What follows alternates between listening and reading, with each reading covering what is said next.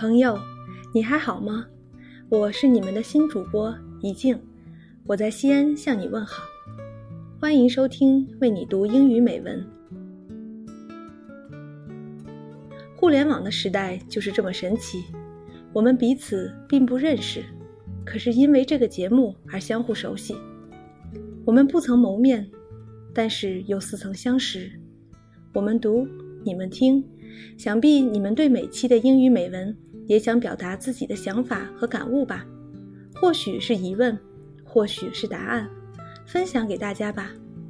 我们在本期设置了互动话题：如何给自己减压？How do you relieve your mental pressure？小伙伴们有什么绝招与大家分享？你可以通过荔枝 FM 给我们留言，也可以通过新浪微博、微信、百度贴吧和我们互动，查看原文。我们将会选取有料的答案，在下期节目与大家分享。当然，作为英语栏目，我们更期待英文回复。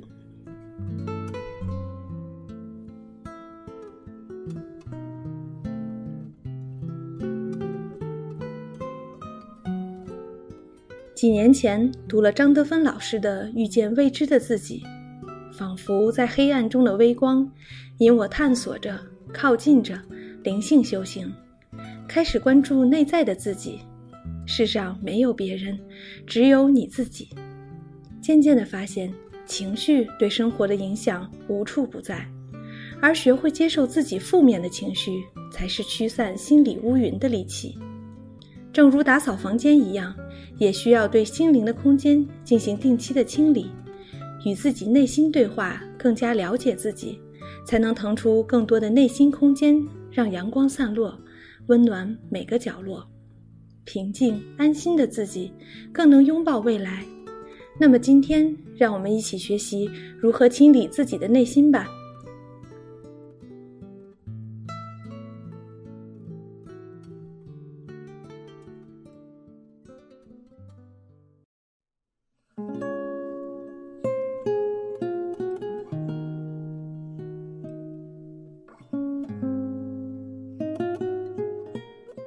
Clear your mental space.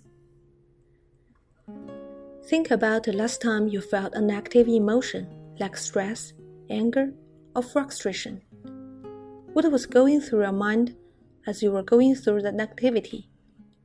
Was your mind cluttered with thoughts, or was it paralyzed, unable to think? The next time you find yourself in the middle of a very stressful time, or you feel angry or frustrated, Stop. Yes, that's right. Stop.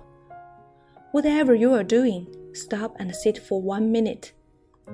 While you are sitting there, completely immerse yourself in a negative emotion. Allow that emotion to consume you. Allow yourself one minute to truly feel that emotion. Don't cheat yourself here. Take the entire minute, but only one minute, to do nothing else but feel that emotion.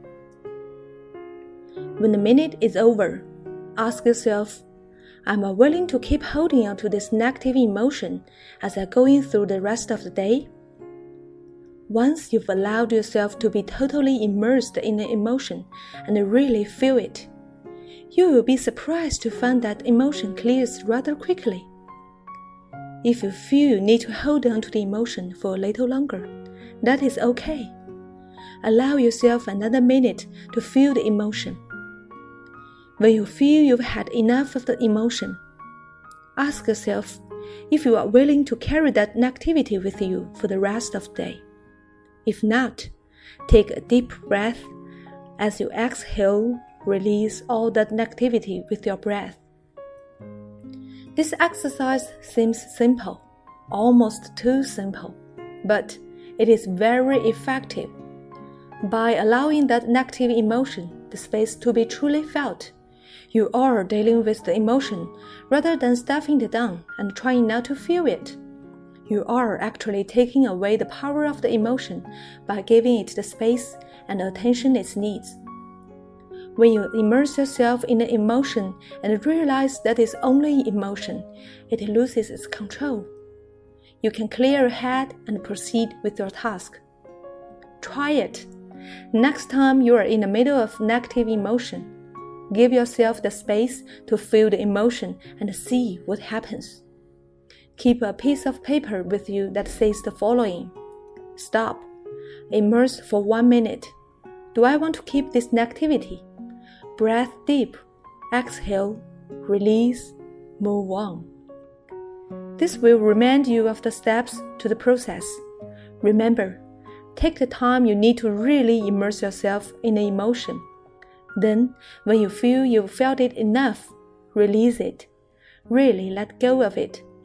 You will be surprised at how quickly you can move on from a negative situation and get to what you really want to do.